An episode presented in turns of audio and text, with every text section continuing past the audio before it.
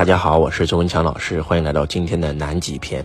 周老师终于完成了我的一个小梦想，那么带着我的学生去了南极，去了南美，去了阿根廷，去了巴西，而且终于全团安全的回国了。说实话，这次去南极呢，特别特别特别的难，也特别特别的不容易。但是呢，确实我觉得这趟旅行特别特别的值。为什么呢？因为它让我离道又近了一点。很多人可能会问周老师一个问题啊：为什么一定要去南极？因为我们作为一个人类生活在地球上，我们出生在亚洲，那周老师几乎把亚洲的所有的国家几乎跑完了，所以就去了非洲，然后就去了欧洲，然后也去了大洋洲，然后也去过北美洲，但是就是没去过南美洲和南极洲。换句话讲，就是在一个月前。整个地球除了南美洲和南极洲我没有去过以外，剩下的州我全跑完了。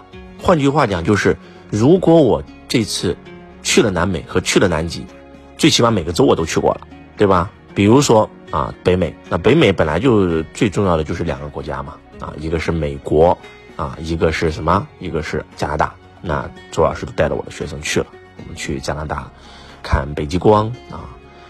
然后呢，去美国，啊，谷歌呀、苹果呀、Facebook 啊，包括参加伯克希尔的年会啊、巴菲特的年会。那么欧洲的话呢，很多国家啊，这个什么德国呀、法国啊、意大利呀，很多国家都去过。那这个是我带杨老师一起去旅游的啊。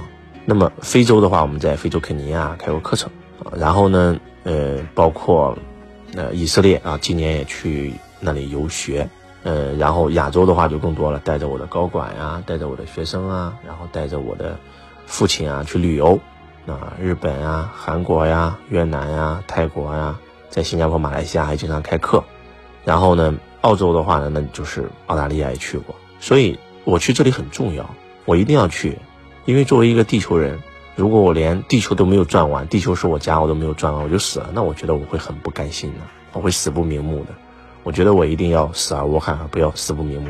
所以在呃二零一九年，在疫情之前，我每一年都会出去三到四个国家，呃，会带着自己的高管出去，呃，会带着自己的学生出去游学，然后也会带着自己的爱人度假，带着自己的家人，带着自己的父母去出去游玩。但是因为二零二零年的疫情，让我真的不能够走出国门，所以在今年疫情结束以后啊。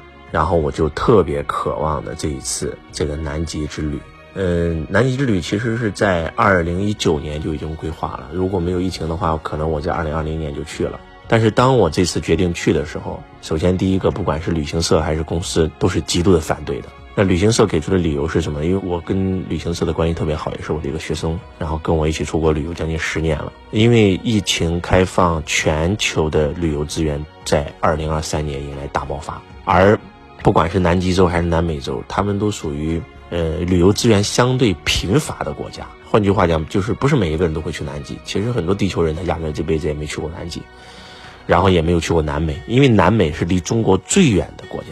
我们去到南美，这次去要飞三十多个小时，这是什么概念？所以呢，旅行社告诉我说，周老师，如果你要去南极，那一定要去包一个游轮，对吧？既然要去南极，那一定要去奢华的旅游啊。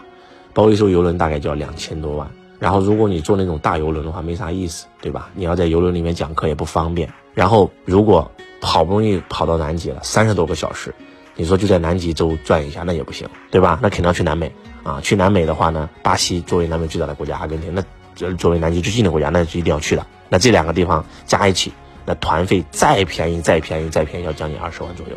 那么我们包一艘游轮大概要一百九十九个人，一百九十九个人，将近二十万的费用一个人，那要多少钱呢？将近四千多万，我还不算我开课、租会场、租酒店、租音响、租 LED 屏、租灯光这这这些所谓的成本。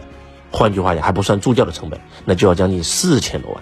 那如果说你没有招满一百九十九个学生，那你就会亏很多钱，不但自己公司的开课费用要贴，你自己还要贴很多钱。所以杨老师也不同意。我记得。呃，那一天在北京，我在北京讲课，刚刚开完年以后吧，然后呢，我们旅行社的领导就飞到北京去找我聊这个事儿，说如果再不定下来，那今年就没有办法定了，因为我们租的这个船是全球跨线第一品牌美国夸克，那不管是南极还是北极的旅游，他们的船是最顶级的。我们在二零一九年就开始给他们做接洽了，所以呢，要不定就没有机会了。那一天呢，我是力排众议，嗯，创业十多年以来第一次使用了一票否决权啊！我跟我的爱人讲，我说必须得去南极。想象一下，如果啊有多少人死在了这次疫情里？如果说我啊死在疫情里，我没有去南极，没有去南美，没有把地球跑完，那是我终身的遗憾。我不不要给自己留遗憾。我们谁都不知道明天会发生什么，谁能想到突然来个疫情啊？所以我要在我死之前，必须要去实现我心中所有想去的梦想，对吧？还是那句话，如果说接下来你马上就要死了，你会不会有遗憾？如果给你生命当中还要给你一些时间。可能是几天，可能是一个月，你会去做什么？你一定会想方设法去实现你心中的梦想，去你想去的地方，见你想见的人，做你想做的事儿，对不对？那我就是要不给自己生命留遗憾呀。所以杨老师被我感动了。最后杨老师说了一句话，说这次哪怕亏四千万，为了实现老公的梦想，那我们就定这个行程。然后我们就定下了南极这次旅程。那定下来以后啊，故事才刚刚开始啊啊！我们很不容易，很不容易招生。终于招齐了，招齐了一百九十九个人，但是很多人他又临时有事儿不去了，然后而且办签证也是个非常大的问题，而且谁都没有想到，呃，人民币跟美元的汇率今年会波动这么大。我们交定金交的是美金，然后到我们真正的出团啊，然后到这次旅行走完，我们收的人民币和美金的汇率最少最少人民币贬值了将近百分之十啊，这是什么概念？换句话讲就是。什么意外都没有发生，嗯，四千万的百分之十就四百万没了，那这个钱我不可能找学生要，我们只能自己贴啊，对不对？而且还有一些啊，因为临时原因去不了了，我们的这个游轮出现了这个空位的情况，我们少一个人就亏二十多万，怎么办呢？继续招人，虽然到最后人招齐了，但是因为时间太赶了，所以呢，啊，有两个同学是巴西签证没办下来啊，他们两个人的话呢，就是只能够在阿根廷和南极。那么巴西的课程就没有办法参加了。那另外一个呢，是我们一个啊在海外的一个非常出名的一个企业家啊，他呢是，呃，这个阿根廷的签证没有下来，所以只能参加我们巴西段的旅游啊，就是真的非常非常难啊。而且你们知不知道，我们以前啊，一般都是在没有去之前很早就把签证办出来了。你们知道这一次我们签证是什么时候出的吗？我们十一月的二号要出发，我们十月的三十号。然后呢，才拿到所有全团的签证才签下来。你知道那个压力有多大？就假如说全团的签证签不下来，那这四千万肯定就没了。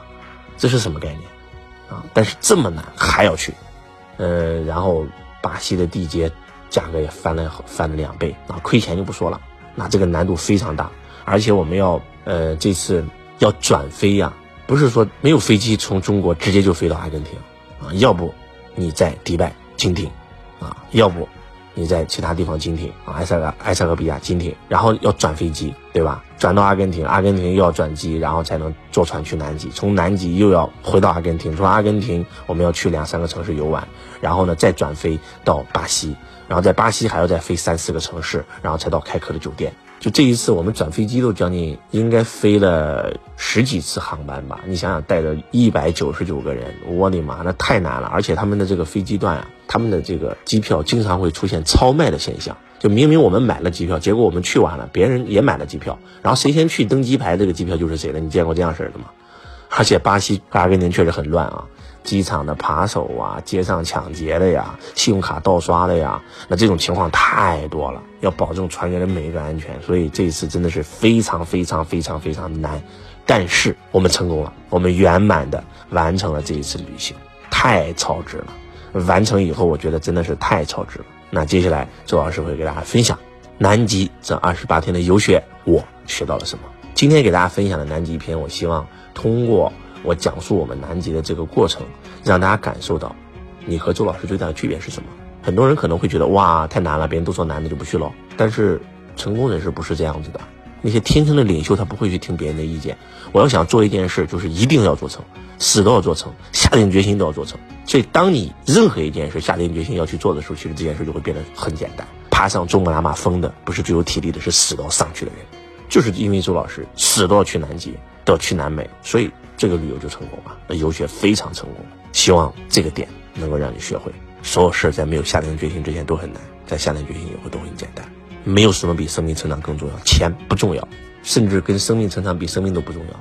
因为我们来到这个世界上，唯一能带走的不是我们的生命，是我们这一辈子的修为。用稻盛和夫先生的话，人生的唯一目的是走的时候比来的时候更高一点。是什么更高一点？使我们的灵魂层级更高一点。所以，生命成长才是你来到这个世界的唯一的主人物。希望今天的分享能够给你带来不一样的思考。我是钟强老师，我爱你如同爱自己。